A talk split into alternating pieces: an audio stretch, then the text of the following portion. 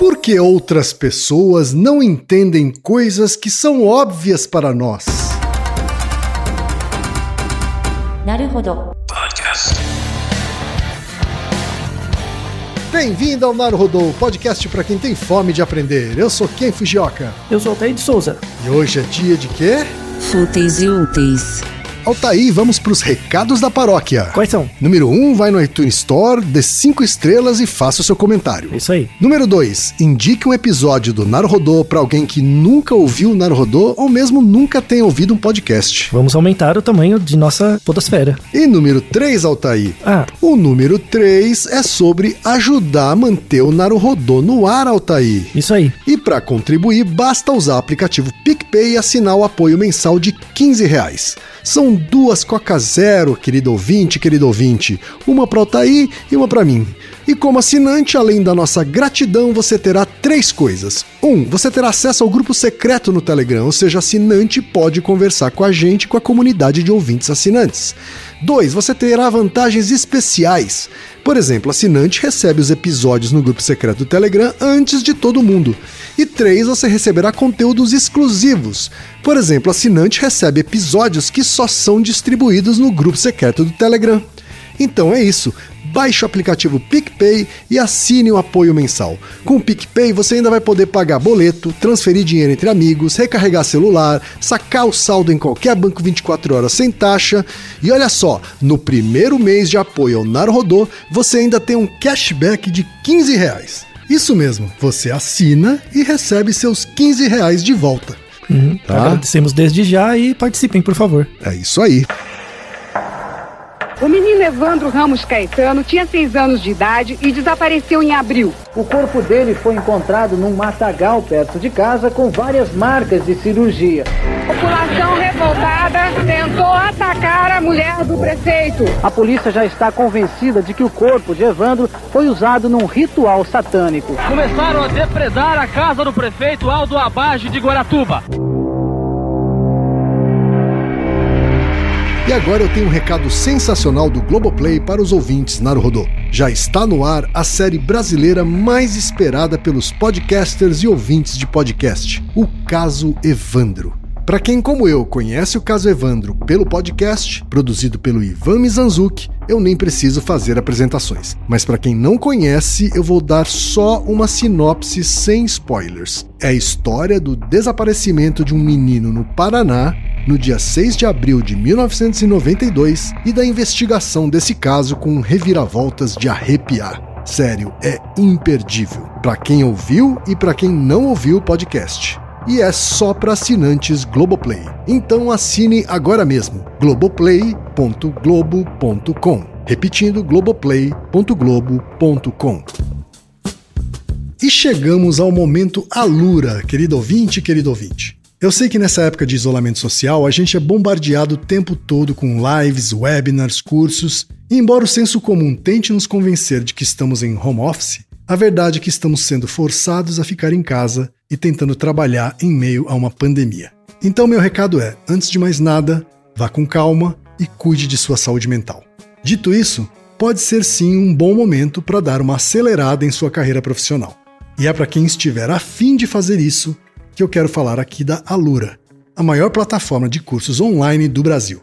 Tem mobile, programação, front-end, infraestrutura de tecnologia, design, user experience, marketing digital, data science, inovação, gestão, tem para todos os gostos. E a Alura não é só uma plataforma. Ela é uma instituição de ensino, ou seja, ela garante a qualidade dos cursos que são produzidos por ela mesma. E funciona de um jeito muito simples. Você tem acesso a mais de mil cursos com uma única assinatura. Agora a vantagem: ouvinte Naruhodô tem desconto de 100 reais. Mas para ter esse desconto, precisa acessar a seguinte URL, anota aí, alura.com.br barra promoção barra Naruhodô. Repetindo, alura.com.br barra promoção barra Naruhodô. Altaí, temos pergunta de um ouvinte, Altaí. Pergunta muito atual. No começo vai parecer um caos completo, mas vamos chegar numa questão bem atual no final. Tá certo. A pergunta, Altair, veio do rapaz que tem nome de celebridade, Felipe Diniz. Ah, é? Quem é a celebridade? Eu sei lá, eu só inventei aqui que Felipe Ah, então Diniz tá. tem nomes, nome artístico. Felipe Diniz, que é empresário no ramo de educação e pós-graduando pela Universidade Santo Amaro. Ele é mineiro de BH, morando em Vila Velha, no Espírito Santo, Altair. Uhum. Quando se fala em Vila Velha, o que me vem à cabeça são aquelas rochas em, em forma de taça, não é isso? Sim, altas, assim, né? Exatamente. Como o ouvinte pode ver, eu conheço muito pouco sobre Vila Velha, né? Mas me lembro dessas, dessas formações rochosas aí. Tá? E ele diz o seguinte, ó, tá aí. Sou ouvinte recorrente do podcast desde 2019 e, dadas as curiosidades e fatos científicos relevantes aprendidos através do Naruhodô, sempre acabo conversando com as pessoas sobre um assunto abordado no episódio. A questão é que, dado o fato apresentado, me faltam sempre os argumentos para embasar a nova informação. Embora tenha entendido o episódio e apesar desse embasamento ser muito claro em minha mente, na hora de explicar para outra pessoa eu tenho dificuldades. Um exemplo foi tentar explicar para o meu pai, que é administrador há 30 anos, pós-graduado e especialista na área de gestão, que a pirâmide das necessidades de Maslow não foi proposta por ele e não descreve a relação obrigatória entre as necessidades. Para ele, é impossível que uma pessoa busque sanar uma necessidade de autorrealização sem antes sanar a necessidade de prestígio social, segurança e fisiológicas. E ele afirma que, se não fosse dessa maneira, a pirâmide não seria apresentada como ferramenta de gestão. Pelo que entendi, ele e a maioria das pessoas inteligentes, entre aspas, acaba usando de armadilhas argumentativas como falso dilema, inversão do ônus da prova, ad populum e sofismas para não romper com a crença, mesmo apresentando fatos embasados cientificamente. Como fugir desse tipo de situação? É possível convencer e ensinar macaco velho? E será que eu é que somente por ter entendido não aprendi o conteúdo de forma consolidada o suficiente para explicar para alguém? Sei que esses questionamentos podem se encaixar em episódios diferentes, mas torço para que sejam suficientemente interessantes, entrando logo em pauta. Espero que estejam bem de saúde e que estejam vacinados o quanto antes. Abraços! Muito bom. Olha aí, Altair. Primeiro assim, espero que todos os ouvintes estejam bem de saúde Uhum. e que a vacina chegue logo para todos. Não é isso? Enquanto Né? não chegue, fique quietinho em casa aí. É isso daí. É. Altair, o que, que a ciência tem a dizer sobre esses questionamentos aqui do Felipe Diniz, Altair? Posso ser sincero, Ken? Hum, Essa é a primeira vez que eu vou dizer que a ciência tem muito pouco pra dizer, viu? é, é mesmo? É, então. Na verdade, quem vai me falar muito sobre isso é você mesmo. Eu, sou eu. Você, você mesmo, Ken Fujioka. Tá é, certo. É, com base na sua experiência. É, é, eu já- eu já tive oportunidade, mas nunca tive oportunidade pública, e vou usar um momento agora. É, as pessoas não fazem ideia do quanto eu aprendo, quando eu aprendo e o quanto eu aprendi com o Ken. Eu, eu sei disso e o Ken espero que ele saiba também. Talvez ele não saiba o quanto, mas sabe sim. Eu vou contar um caos, começar com um caos. É, o Naruhodo já está indo pro quinto ano, né? Quem passa muito rápido, né? Sim, pois faz é, aniversário- pois é. faz aniversário em agosto. E é, quando a gente. A, a ideia do Naruhodo veio do Ken, e quando o, o Ken me, me apresentou essa ideia, falou: ah, tá bom, vamos fazer. Eu lembro que os primeiros episódios foram gravados ainda na, na última empresa que o Ken trabalhou e tal, né? Tinha um. é, era na época da. no final da época da agência ainda. Exa- É verdade. É, e tem uma coisa que não sai da minha cabeça que foi muito útil assim para mim, pra consolidar uma maneira de pensar na minha cabeça, né? Porque eu sou alguém da academia, né? Então, quem já cansou de ouvir isso, né, que a única coisa que eu sei fazer direito é estudar, né? Nada mais direito eu consigo fazer, só isso. então, o, o- eu lembro que a gente gravou um primeiro episódio, né, que é o se é, chá de, Kagu- é, chá de Chá de camomila calma. calma. Isso, aquele primeiro. É. A gente gravou esse primeiro episódio, não sei se você lembra, umas três vezes. Verdade. E eu lembro que na, na primeira vez que a gente gravou, quem chegou. Não, ninguém vai entender o que você falou. Aí a gente gravou de novo. Na segunda vez melhorou um pouquinho, a gente gravou uma outra e ficou ok, né? E, e daí, muito, muito pouco, acho que mais um episódio a gente teve que regravar, assim, foi, foi muito pouco, né? Mas eu lembro que depois desse, dessa primeira gravação, a gente tava conversando um pouco, e você me falou uma coisa que pra mim foi muito esclarecedora, assim. A gente estava pensando em novas perguntas, né? Pelo menos eh, a partir do primeiro episódio vieram por e-mail sempre muitas perguntas e continuam vindo, né? Sim, sim. Então a gente, Mas ali gente- no começo a gente tinha que criar, né? É, tinha que pensar de onde a gente vai tirar, né? Vai que precise fazer algumas e tal. Aí eu, eu propus algumas e eu, eu lembro muito que você falou assim: mas ninguém quer saber isso. E é verdade, ninguém quer saber mesmo. Né? Tem muito a ver com esse meio. Hoje eu consegui estudar bastante e entender que, assim, 99%, 99% tô sendo ainda conservador, 99% das coisas que eu passo muito tempo pensando, hoje em dia, ninguém quer saber. De verdade, de verdade. Não, eu estou sendo genuíno, ninguém quer saber. né? Então, no, no fundo, eu, eu passar um tempo toda semana estudando para responder as perguntas dos outros é um contato que eu tenho com a realidade muito importante. assim. é, é algo muito útil, eu Quer valorizo dizer, isso. o Naruhodô, ele ajuda você a colocar os pés no planeta Terra, é isso? Sim, exato, e sim. É, eu, eu não vejo nada ligado à cultura pop, eu vejo muito pouco. Nada. Então eu não tenho contato com nada que povo- o povo tá falando, né? Teve até um, um papo interessante que eu tive mais cedo com um colega, assim, falando, ah, tá todo mundo interessado na CPI da Covid, né? Tipo, só a última coisa que eu tô pensando, né? Eu tô- tem tanta coisa legal pra estudar, mas eu, eu gasto muito tempo estudando coisas super interessantes que ninguém se importa, né? Isso tem a ver um pouco com a insatisfação do nosso ouvinte, né? Que ele tentou convencer o pai dele sobre a pirâmide de Maslow. Temos, para quem não ouviu, né? Vamos deixar na descrição, temos o episódio Sim. sobre a, a por que, que a pirâmide de Maslow nem é pirâmide, nem é do Maslow, né? Coitado do Maslow, enfim. Mas eu fico pensando que nesses quase cinco anos de Naruhodo, assim, eu tenho meio que influenciado pessoas a serem meio parecidas comigo, e isso não é bom. Hum. Então, na verdade, esse episódio é uma autoanálise que eu faço pra mim mesmo e quero compartilhar com vocês. Principalmente o, o- a pessoa que mandou o e-mail. Basicamente, a pergunta dele é assim: por que, que outras pessoas não entendem coisas que são óbvias pra nós? Tem uma questão comportamental, mas tem uma questão por trás filosófica que é muito importante. O germe disso veio nesse comentário do Ken cinco anos atrás, quando ele falou: ninguém quer saber isso. Tipo, por que essa pergunta não tem nada a ver? Que é, que é bem o trabalho do publicitário, das pessoas que trabalham com comunicação, que é ficar muito perto do que, o- do que, que as pessoas estão falando, né? É, fica muito na ponta, assim, do o que, que tá na boca do povo, o que, que as pessoas estão se importando e tal, né? Eu fico do outro lado. Não me surpreende nem um pouco que a ciência não seja valorizada, porque as pessoas não sabem o que é ciência. Nem os cientistas sabem o que é ciência direito. Né? O, o episódio de hoje é, um- é uma forma de meio organizar isso, né? E a, a- quando a gente começou né, esse projeto, Altair, a gente conversava bastante sobre ele. Um dos propósitos que a gente tinha com ele também, não só aproximar as pessoas da ciência, mas também aproximar a ciência das pessoas, né? Isso, sim. Porque a ciência, de certa forma, durante muito tempo, deu pouca importância à divulgação científica em si e ficou meio que num pedestal da ciência, assim, né? Um pedestal da sabedoria e do conhecimento, né?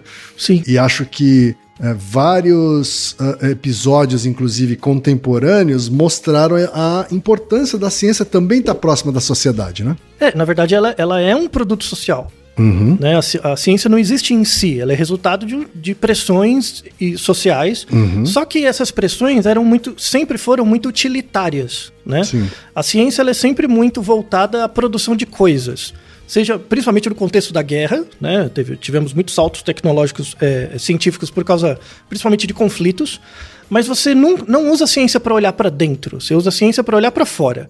E até os próprios cientistas. Tanto é, a gente vê hoje em dia o que você tem de pessoas que acham que são cientista, médico, enfermeiro, advogado, sei lá, psicólogo, e na verdade é tudo pseudocientista, né? A questão da pandemia hoje ajuda a gente a perceber muito, né? Que as pessoas usam a ciência de forma utilitária, mas não usam isso para enxergar elas mesmas, né? Porque o problema do nosso ouvinte, eu tenho empatia por ele, porque eu passo por isso também. A maior parte das pessoas não fazem a menor ideia do que eu faço. Mesmo, né? E, e às vezes eu explico as coisas, as pessoas não entendem, de verdade. E até hoje, inclusive pessoas muito próximas, não entendem. Então, eu, eu sempre me perguntei, não assim, ah, ah, essa pessoa está caindo num sofisma. O outro não sabe nem o que é um sofisma, nem eu direito sei, sabe? Que sofisma, né? É, é, Você tem que pensar pelo outro lado, pelo lado do erro. Pensa um parente, né? Essa pessoa viveu muito mais tempo que eu, e ela tá viva até hoje, as coisas estão dando certo pra ela. Tipo, errada ela não tá. A questão é por aí, ela tá dando certo até agora. E aí tem, tem algum, alguns artifícios científicos que a gente pode pensar que são muito úteis, assim. Por exemplo, pega o exemplo da teoria da pirâmide de Maslow, né? Ou qualquer teoria, em qualquer área, pode ser na física, na biologia, na psicologia, na, na comunicação, qualquer teoria. Uma teoria, na verdade, ela não tem compromisso com a verdade necessariamente. Tá? Por- vamos pegar, por exemplo, inteligência, tá? Que é uma coisa mais geral, assim. Inteligência. Eu não consigo ver a inteligência em si. eu vejo a inteligência por meio das produções comportamentais desse atributo. Então, por exemplo, você nunca vê uma pessoa inteligente, você vê a produção comportamental dela. Certo. Tá? Então, quando eu vejo uma pessoa que responde um cálculo muito rápido, isso pode estar relacionado com a existência de um atributo interno que eu nomeio como inteligência. Uhum. Tá? Mas não é uma prova necessariamente é, inequívoca da, da existência da teoria. Então, por exemplo, quando eu digo que você faz o que você se comporta por causa da teoria X e eu coleto dados e eu vejo que bate, né? Toda vez que a- é, é, eu faço uma manipulação, você se comporta da forma que eu espero. O que as pessoas pensam que é que tá validando a teoria. Não, então eu tô certo. Mas na verdade não. Você nunca valida essa teoria. Você nunca. Na verdade, você está afirmando cada vez com menos erro que essa teoria existe, tá? Uma analogia útil que eu quero deixar é, é a analogia de todos os filmes de terror. Todo filme de terror, esses tipo Fred Krueger, Jason, sabe? Chuck, né? Todos esses filmes de terror têm o mesmo plot, o mesmo. Pega, por exemplo, a Hora do Espanto 1, que é do Fred Krueger, né? No Hora do Espanto 1, o Fred Krueger não existia. Ninguém sabia quem ele era. Então, quando o Fred Krueger aí entrava nos sonhos das pessoas, enfim, você não sabia que ele existia, você só sabia que aconteciam coisas estranhas. Pensa todo filme de terror, começa a acontecer coisas estranhas, você não sabe por quê, de repente alguém morre. Não é assim que acontece? Sim. De repente alguém some, alguém morre, alguma coisa. E aí cada vez mais vão morrendo mais pessoas até uma hora que aparece o Fred Krueger. O Fred Krueger ou o Jason, o que quer que seja, é como se fosse a inteligência. Então, assim, eu vejo comportamentos, conforme eu vou organizando esses comportamentos, de repente eu tenho uma ideia de uma teoria, que seria o Fred Krueger, Certo. tá? Mas o fato, o fato de eu é, ter visto o Fred Krueger um- uma vez não quer dizer que ele vai existir sempre. Por isso que eles fazem o Hora do Espanto 2, né? Porque todas as pessoas que o Fred Krueger viu no, na Hora do Espanto 1 morreram. E quem garante que vai, que vai aparecer de novo, não é verdade? Aí você faz o Verdade. 2. E- Ou seja, você tem que pegar aquela teoria e aplicar em várias populações diferentes pra ver se a, se a teoria vale. Sim. Então, se eu tenho uma teoria que funciona bem com crianças, será que vai funcionar com adulto? Será que vai funcionar com orientais? Será que vai funcionar com pessoas de outras culturas? Então, o, o, o, que a gente valida cientificamente nunca são as teorias. A gente valida os dados. Então, eu sei que uma afirmação funciona para esses dados. Mas quem garante que funciona para os outros? Eu sei que o Fred Krueger assom- matou todas as pessoas dessa casa. Mas quem garante que não vai, vai matar outras? E aí você faz o 2, depois o 3. Quando chega no 27, na hora do espanto 27, acho que você já tem erro suficiente, pouco erro suficiente para dizer que o Fred Krueger deve existir. Mas você reproduziu o estudo 27 vezes, né? Sim. Por isso, que, por isso que filmes de terror sempre tem muitas continuações, né? Porque você sempre fica em dúvida se a assombração existe. Por que, que eu tô trazendo essa ideia? Porque as pessoas, em geral, têm os Fred Kruegers dentro da cabeça delas. Ou os Jasons, ou os Chucks. A gente tem ideias muito sólidas na nossa cabeça, a gente tem ideias que a gente dá muito valor, mas que na verdade a gente nunca vai saber se elas são verdadeiras. Não tem como saber se elas são verdadeiras. A nossa noção de valor. Pensa, por exemplo, coisas que você acredita como sendo muito certas. Pra você mesmo, quem? Da sua vida. Coisas que você acredita que são muito certas. Você nunca vai ter como testar se elas são verdade. Em geral, por exemplo, você testa uma ou duas vezes na sua vida, no máximo meia dúzia. Com base nesses dados, você generaliza e diz que a sua teoria é verdadeira, interna, né? Certo. Mas na verdade, quem garante que vai, você vai entrar numa situação diferente e, e o Fred Krueger pode não aparecer? Nada garante. Nada garante. Então, no exemplo do pai do nosso ouvinte, ele acreditar que a teoria de Maslow é daquele jeito não gera problema nenhum, né? Deu certo. Então, na realidade dele, a teoria é aquela. Assim, você dizer pra ele que a teoria não é bem assim, ele vai trazer argumentos. Fala, ó, mas, como dito no e-mail, né? É impossível uma pessoa buscar sanar uma necessidade de autorrealização sem antes tratar do prestígio social, segurança e fisiológica. Eu tenho exemplos. Aí ele mostra os exemplos. Na verdade, quando você compara pessoas de idades diferentes, elas usam as experiências delas como argumento para validar teorias que, na verdade, nunca vão ser validadas como verdades.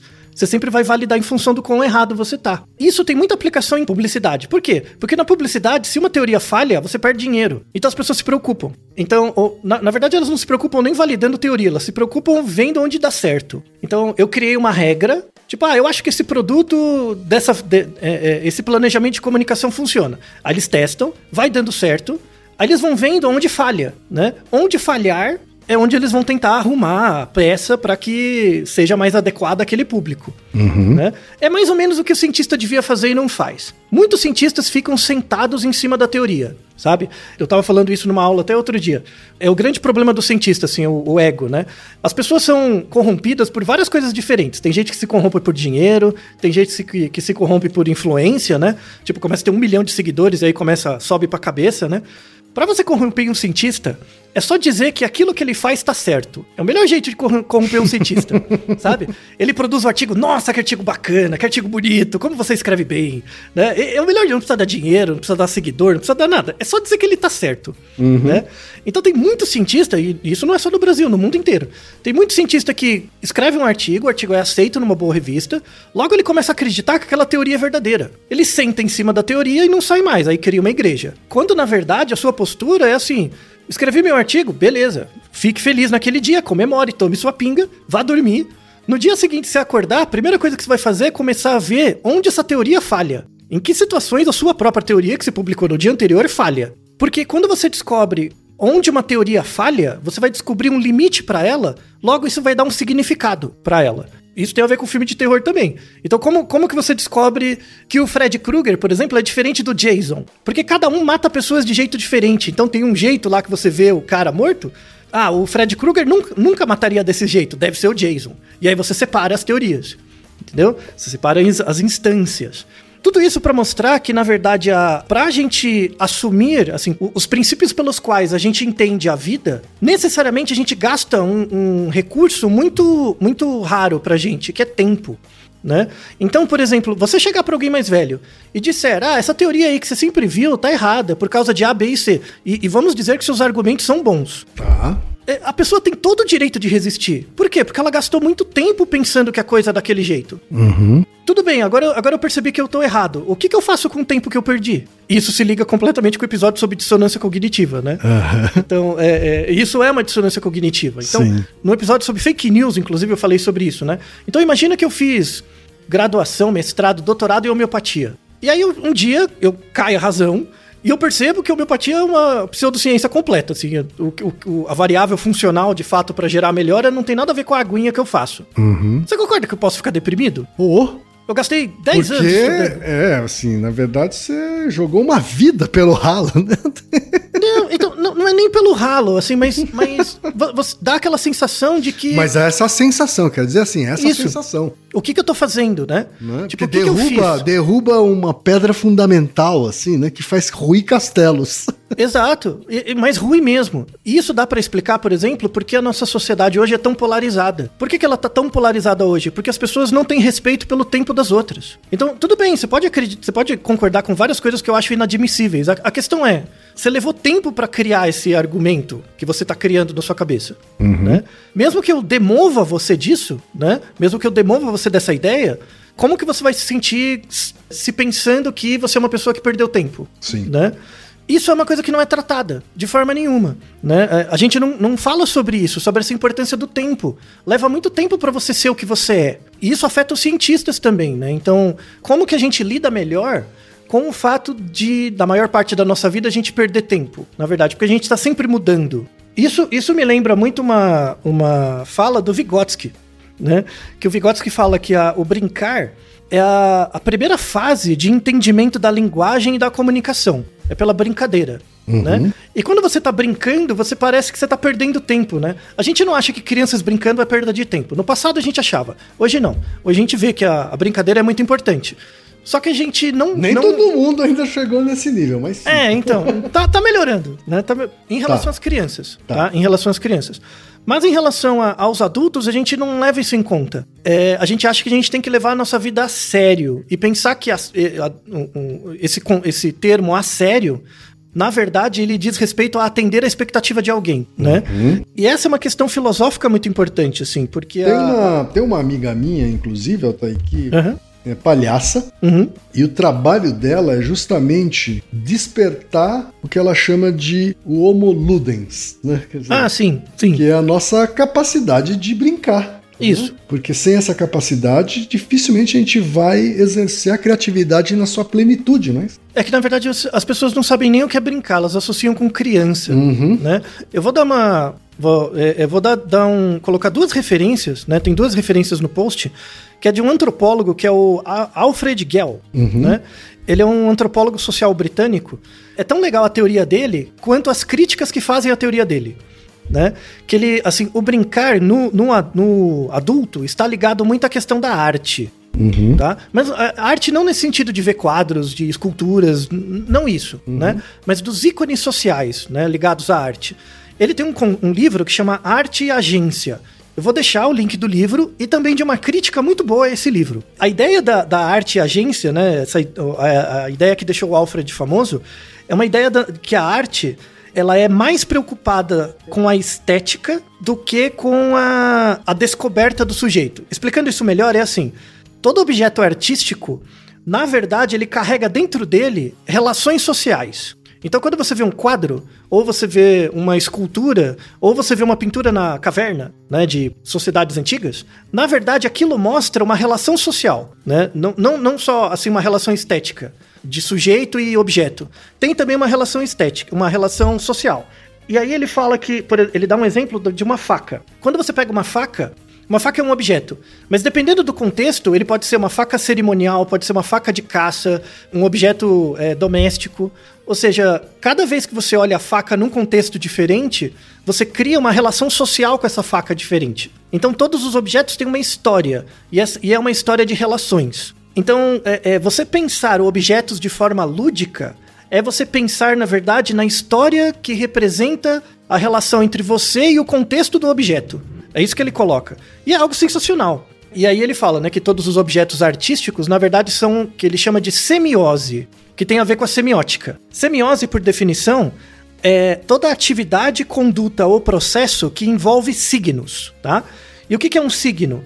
É, um- é algo que transmite um significado para além do objeto. Então, de novo, quando eu pego uma faca, essa faca é um objeto, mas ela também pode ser um signo. Quando eu associo isso a uma relação. Tipo, ah, isso é uma faca cerimonial. Então, quando eu olho essa faca, na verdade, isso me, me faz pensar, cria imagens na minha cabeça de vários usos.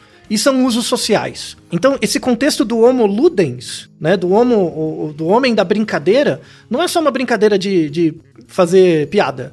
É uma brincadeira de pensar os diferentes usos sociais dos, dos objetos, né, das relações que são criadas a partir dos objetos. Por exemplo, quando voltando no e-mail do nosso ouvinte, né? Quando você pega a teoria de Maslow, né? A teoria de Maslow não é só uma teoria, é um objeto. É um objeto que faz, segui- fa- tem um sentido pro pai do nosso ouvinte e um sentido diferente para o ouvinte. E quando você olha o uso da teoria por uma pessoa, você entende as relações sociais que essa pessoa cria com as coisas.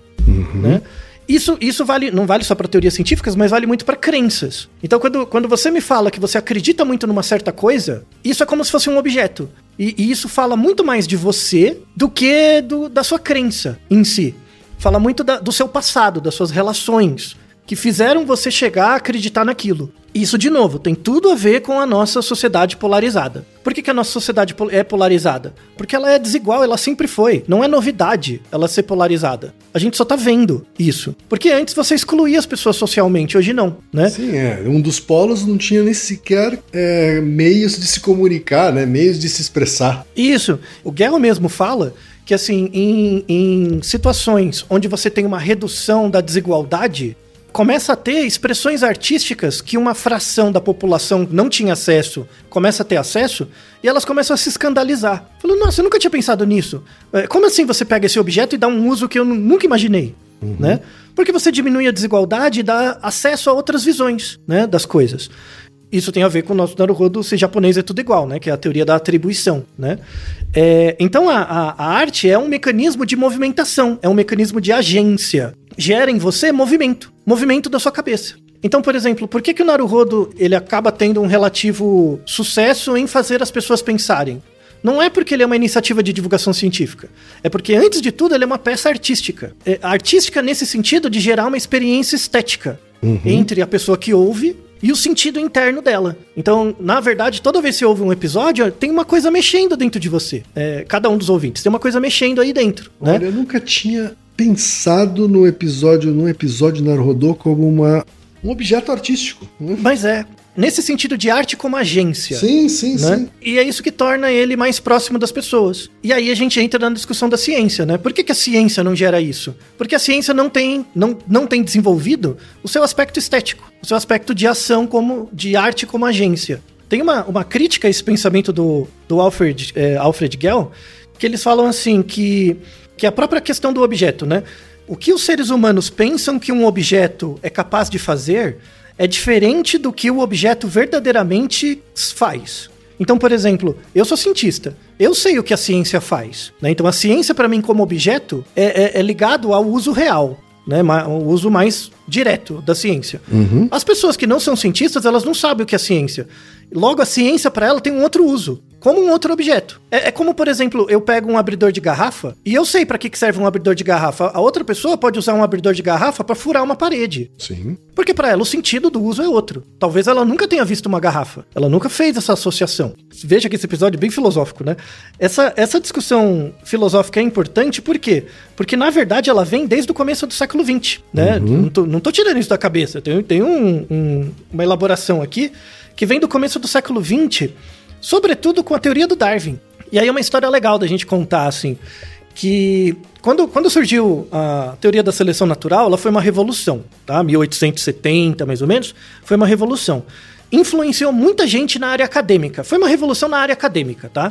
No, no dia a dia, ninguém se importa com a, com a teoria evolutiva, né? Tanto é que existiam as religiões ainda. Mas enfim.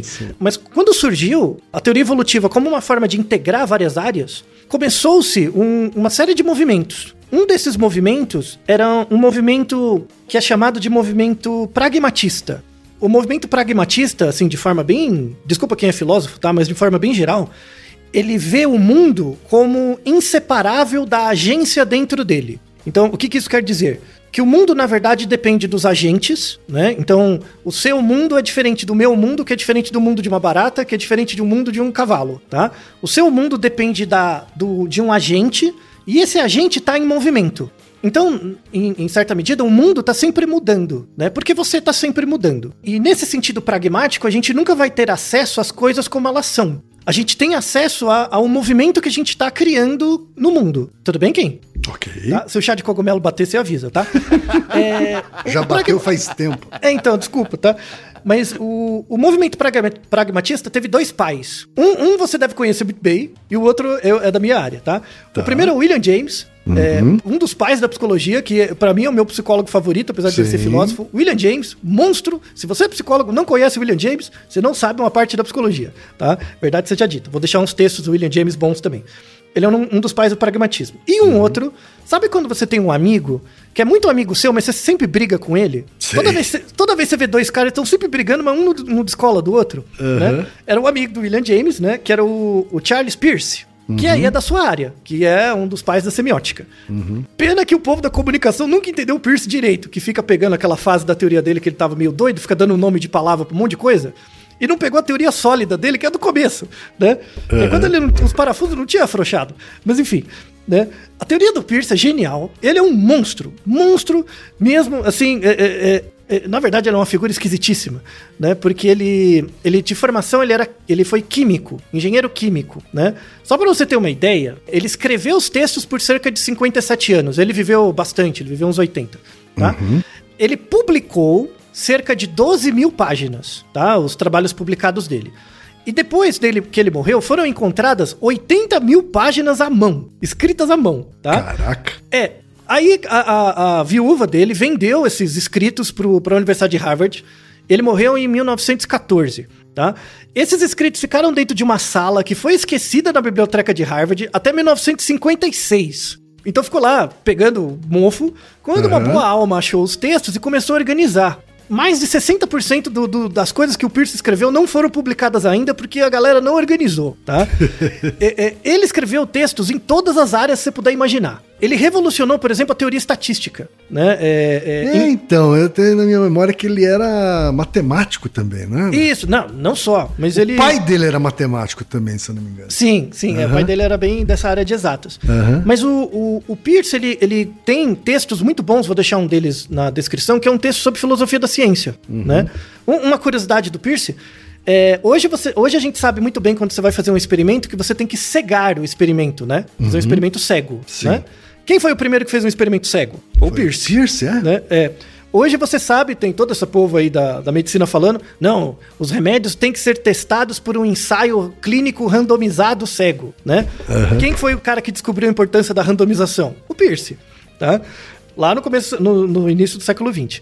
E aí ele, ele tem uma, uma ideia, de- da- dessa ideia do pragmatismo, que assim, é, ele cria uma nova forma de pensar que é chamado pensamento abdutivo, tá? Tem um Naruhodo que a gente gravou um tempo atrás, que é Como eu sei que você é você e não eu. Que nesse, nesses dois episódios, 135 e 136, eu explico a ideia de pensamento indutivo e dedutivo. E na semana passada eu gravei um vídeo pro Nerdologia também explicando isso, vou deixar na descrição. Mas fazendo um resumo resumido, a ideia de, de dedução, é, o raciocínio dedutivo, é quando você parte de uma verdade, uma, uma premissa ou um axioma. Então, isso pra mim é verdade. Se isso é verdade, tem todo o resto, tá? Várias coisas decorrem disso. Por exemplo, no, no século, sei lá, século XV, na Europa, era inconcebível você não acreditar em Deus. Sim. Tudo bem? Era inconcebível. Isso era um axioma para as pessoas. Isso nunca é falseado. Então não tinha como existir a figura do ateu, por exemplo, na Europa. Certo. Média, né? Não tinha. Então, você pode pegar isso para a sociedade. Tem várias, várias crenças sociais que são tidas como axiomas, são, são tidas como verdades, né? Dado que isso é verdade, várias outras coisas decorrem. Então, essa ideia do pensamento dedutivo, né? É, é dedutivo isso. Você se baseia numa verdade, se essa verdade é verdadeira, tudo decorre. Se você falsear essa premissa ou esse axioma, todo o raciocínio cai. Tudo bem, Kim? Sim. O pensamento indutivo é o contrário. Eu não parto de uma verdade, eu parto de uma hipótese. Será que o remédio funciona? Aí eu faço um experimento. Se der certo, né? O experimento mostrou que o remédio funciona, não quer dizer que o remédio funciona, quer dizer que ele funciona no- funcionou naquela amostra, né? Aí eu faço, reproduzo de novo. Se eu reproduzir de novo, será que ele funciona? Ah, funcionou de novo, mas ele funcionou naquela amostra e na anterior, né? Certo. E, e aí a ideia que o Popper coloca é que a ciência moderna é uma ciência que não pensa na verdade. Você não vai pensar por dedução, você vai pensar por indução. Então, quanto mais, mais vezes eu reproduzo um experimento, eu não tô mais certo, eu tô menos errado. O Pierce, ele melhora isso. Ele pega uma coisa, um outro pensamento que junta os dois. Ele e o William James, o William James falou uma coisa genial que eu acho tão legal, que ele fala assim: e isso é uma discussão que hoje, podia ser dito hoje à tarde, tá? O cara falando 100 anos atrás. Tá. Ele fala assim, tem um texto, o título é Dilema Presente na Filosofia, tá? Mas esse texto não é de hoje à tarde, podia ser, é de 100 anos atrás, tá? Ele fala assim, que o grande problema é que existe uma briga fundamental entre dois tipos de pensamento. O, um que ele chama de tough-minded, que é o cabeça dura, que é aquele empirista, que tipo, eu só acredito se tiver um experimento. Eu só acredito se tiver dados, né? Que é o, o- basicamente o indutivo. Versus o tender-minded, que é o cabeça mole. O cabeça mole é aquele que busca princípios, é mais ideal, idealista, que tem princípios a priori para agir, que é o mais dedutivo. Então, desde o começo do século XX, a gente tem a briga da indução e da dedução, né? Aquele que eu quero ver no duro, ah, mas você não entende o amor, a verdade, as árvores, a natureza, sabe? O, o namastê gratidão e o, e, o, e o hardcore, sim, o cientista. Essa briga desde o começo do século XX. O Pierce, ele dá uma solução para isso, né? Ele fala, não, é- é- essa briga do, do indutivo e do, do dedutivo não é o caminho. Tipo, essa briga que o, o Popper tá falando não é por aí. A ideia é criar um novo raciocínio. E ele se baseia, assim, esse novo raciocínio é chamado de raciocínio abdutivo, né? O raciocínio abdutivo é o seguinte: toda crença que você tem, ela nunca é vazia. Ela é sempre baseada numa expectativa anterior, baseado na sua história. Então, por exemplo, a, a- a pergunta não é saber qual é a sua verdade. A pergunta é saber por que, que essa verdade é sua. Então, por que, que você acredita nisso? Não é ficar brigando com a sua ideia. É ficar pensando por que, que você chegou a acreditar nisso como verdade. Então, a, a, a ideia de pensamento abdutivo a definição, né, é um senso de inferência para uma melhor explicação. Então, eu parto do pressuposto que eu não sei a verdade, não vou ter acesso a ela. Qual seria a melhor explicação possível para um fenômeno? Né? Qual que é a explicação menos pior? E para essa explicação menos pior, você vai levar em conta o que você já sabe e os dados que você tem. Então você junta o experimento que você faz e o conhecimento prévio que você tinha antes. Sim. Isso te lembra alguma coisa, Ken? Claro Você, você tomar uma decisão baseado no que você tá vendo agora e no conhecimento prévio que você tem de alguma coisa? Sim, sim, claro você lembra de um episódio faz tempo que a gente gravou sobre isso? Foi um episódio. Sobre Teorema de Bayes? Muito bem, muito bem, Reginaldo Cunha Palma. Muito bem. Isso é a aplicação do Teorema de Bayes. Quem popularizou de novo o Teorema de Bayes, assim, trouxe de volta à vida o Teorema de Bayes, foi o, o Pierce. A- a- o, o pensamento abdutivo é esse, né? Tanto é que tem um texto genial do Pierce, da época nova dele, que ele fala, ele fala o seguinte, ele faz uma crítica à noção de probabilidade. Porque quando você estuda probabilidade no colégio, não é assim a, a proporção de um evento versus o universo, o total, né? Então toda vez que você faz um problema de probabilidade na escola, é como se você fosse onisciente. É como se você conhece todo o espaço amostral, é Deus, né? Então nesse espaço, nisso aí dá certo, que é coisa da matemática. Mas na vida bandida não dá certo, você não é onisciente. Né? Verdade. E aí ele faz uma mudança, assim, não. As probabilidades não, de- não devem ser tratadas como probabilidades, como sendo algo que você tem acesso à realidade como ela é. Na verdade, você tem que converter as probabilidades em verossimilhança, né? Verossimilhança é algo que é verossímil, o que é o que talvez pode acontecer, né? Ele lançou um texto assim. E depois ele fez um outro texto que ele converteu matematicamente a probabilidade para verossimilhança e depois a verossimilhança para plausibilidade. O que, que é plausível, dado o seu conhecimento anterior. Então, por exemplo, se você é um Homo sapiens, você- tem certos conhecimentos mais plausíveis de como o nosso comportamento funciona em relação ao marciano. Claro. É, é óbvio, né? É óbvio. Mas aí saindo do, do, do terráqueo pro marciano, se você pegar um bolsominion e um cirandeiro, né? Que é a mesma coisa de um terráqueo e um marciano, basicamente, né? Você pega um bolsominion e um cirandeiro, o que, que é mais plausível deles responderem? Sendo que eles estão em realidades diferentes. Aí eu ligo a teoria do Pierce com a do Alfred Gell. Por quê? Por que, que a ciência não acessa nenhum deles direito? Porque o cara fica o dia inteiro na desgraça do Facebook, Instagram, essas, eh, eh, redes sociais em geral, né? E se você parar pra pensar, a, a maior parte do tempo das informações que a gente tem em redes sociais não são informações científicas, são informações artísticas. Artísticas mesmo, é, peça publicitária. Que são informações artísticas que são feitas para gerar agência neles. Então é óbvio que eles vão agir em função das bolhas, ao invés da informação científica, que está muito longe de ser uma informação artística, nesse sentido. De ressoar com o conhecimento prévio das pessoas. Já dizia o Pierce. Por isso que os cientistas estudam um pouco o Pierce e quem que fica estudando? Publicitário. É claro. né? Claro, mas só pega a parte que importa. Não estuda a conta mesmo do Pierce, que a parte mais legal da teoria dele é. Nossa, tem umas contas bacanas que ele faz. As, um- eu, eu admiro, o Pierce eu tô lendo devagarzinho. É mas eu admiro. meia, meia dúzia de publicidade sabe fazer conta, Altair. Então, é uma tragédia. É, Eu sou, tudo eu sou uma dessas meia dúzia. Ah, mas você tá, você tá no, no quadrante superior, vai, tá no, no percentil alto, tá no percentil alto. né? Se você não sabe, não quero ver o resto. Mas enfim, eu sei que você tá longe da média, mas enfim. Mas aí, pra fechar essa, essa ideia, né, de que, na verdade, assim, por que, que outras pessoas não entendem coisas que são óbvias pra nós? Porque coisas que são óbvias pra nós são coisas que nos movimentam, que geram nossa agência. Ou Certo. seja, são coisas que a gente criou uma relação artística, estética. Então, antes de tudo, por que, que o, o, Narrodo, por exemplo, ou outras iniciativas de iniciação de divulgação científica, por que, que tem tanta gente que para pra ouvir o Naruhodo? Isso me surpreende muito. Aí eu volto na nossa conversa lá de cinco anos atrás, né? Por que, que hoje em dia tem tanta gente que ouve o Naruhodo? Porque ele se transformou em uma coisa estética, né? Mas estética. E, por quê? Porque o Naruhodo é uma peça artística? Não. É porque vo- você, ouvinte, presta atenção. Existe, existe uma, uma- um elemento fundamental nessa equação, assim. Para uma arte virar agência, necessariamente tem que ter um agente que dedica tempo observando a peça artística. Então, por que, que um homem da caverna fez uma pintura rupestre? Não era para deixar lá escondido, era para os outros verem, né? Sim. Por que, que você deixa uma marca? Não é só para você lembrar que você passou ali, é para os outros verem também. Então, pega em escola. Por que, que os moleques ficam rabiscando a carteira lá, colocando o nome deles? Não é só pra ele lembrar que ele passou ali, às vezes ele nem lembra, é pros outros ver- verem. A ciência tem que ser assim. O Naruhodo, na verdade, ele se tornou arte porque as pessoas começaram a dedicar o tempo delas olhando, né? Olhando, passando tempo ouvindo. E isso gera um, um espaço onde, para aqueles que ou- ouvem muito Naruhodo, as coisas parecem óbvias. Parece que tem uma voz minha dentro da sua cabeça, né? Mas pra quem é de fora, é completamente ininteligível. As pessoas não entendem, porque elas não dedicaram tempo suficiente. E que instituição social usa muito isso? A religião. Então, o meu medo é que o Naruhodo vire uma religião, nesse sentido. Não, não religião no sentido da construção da evidência, né? Porque a gente sempre põe todas as referências e tal.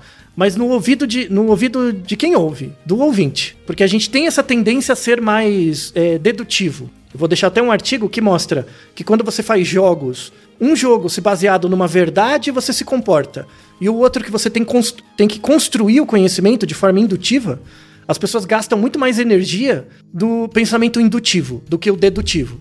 Então é muito fácil, muito confortável continuar sempre acreditando nas mesmas coisas. Então, como é muito mais fácil você pensar de uma forma dedutiva, as pessoas continuam pensando do, do jeito que elas pensam. E aí eu, eu volto, pra fechar, eu volto no meu, no- nos meus exemplos pessoais, né? Por que, que tem tantas pessoas com dificuldade, próximas a mim, né? Tantas pessoas com dificuldade de entender evidência científica? Porque a evidência não faz sentido pra ela. Ela gastou muito tempo pra acreditar naquilo que ela acredita, né? Quem sou eu?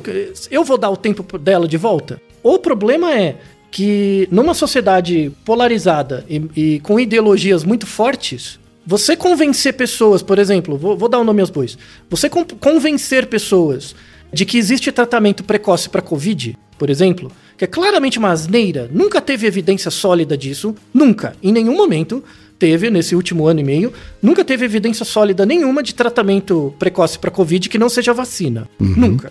Não existiu nenhum relance de, de argumento. E aliás, é, na semana que a gente está gravando esse episódio aqui, está acontecendo a, a CPI da Covid, né? E inúmeras vezes a gente viu ah, senadores é, dando chance para testemunhas ah, negacionistas né, é, falarem sobre a- a- o, o tratamento precoce, falarem sobre cloroquina, falarem sobre ivermectina, né? Isso é Isso. lamentável, assim. Lamentável que ainda há gente é, trabalhando contra esse tipo de informação. É, é lamentável, mas é esperado. Uhum. né? É esperado. Por quê? Porque ao longo desse ano, é, é, você tem uma agenda por trás, você como publicitário sabe muito bem, tem uma agenda, você transforma essa agenda num pitch, né? Ou numa, numa construção de uma informação E, e- e joga essa for- informação como agenda setting, né? Para as pessoas. Sim. Né? E aí acaba pegando, polariza mesmo. Dentro de uma sociedade polarizada, é claro que uma parte vai adotar isso mais do que outra. Né? O problema é por que, que as pessoas têm tanta dificuldade de largar isso? Porque elas passaram muito tempo acreditando, né? Por exemplo, quando você pega a Dá, tra- vacinação. dá trabalho des- é, é, desacreditar, né? Dá, tra- dá trabalho desacreditar e o seu tempo não volta. Esse que é o problema. As pessoas querem o tempo delas de volta. Só que o problema, assim, a gente teve que esperar situações em que outras pessoas per- tiveram que perder todo o tempo delas falecendo, né? E você perceber que o tempo que você poderia ter com outras pessoas, você perdeu. Então, o- o- uma saída para essa polarização, no meu, no meu ponto de vista, é assim: é- ela é fundamentalmente calcada na desigualdade. Então, outras pessoas não entendem coisas que são óbvias para nós. Em primeiro lugar, porque coisas que são óbvias para nós são coisas que a gente dedica muito tempo. E isso é legal, mas ao mesmo tempo nos aprisiona. Você vai ficar escravo do tempo que você está dedicando a isso que você está aprendendo. Então você vai ter muito pouca autocrítica. E por isso que a educação científica é muito difícil, porque você vai dedicar cada vez mais tempo para saber cada vez menos, né? Por isso que nem todo mundo pode ser cientista, isso gera doença mental. De verdade. Já é, já, já existe aí um, um, uma- um movimento de elitismo, né, para quem pode fazer ciência ou não. Total, isso. Começa por aí, tá? E, a- e- e o outro movimento é assim. Isso soa meio, isso soa meio esquisito, né? Mas é, talvez a gente justifique, vai justificar isso em outro episódio mais pra frente. Que assim, as pessoas têm muito menos preocupação com a depressão do rico em relação ao sofrimento do pobre. Então, é, é, por exemplo, o cara que é favorecido, assim, é, o cara não é crápula, ele ele teve um bom berço, né? Teve um bom berço, teve boas condições, enfim, né? Ele teve privilégios. E, e não foi escolha dele, ele nasceu nesse contexto.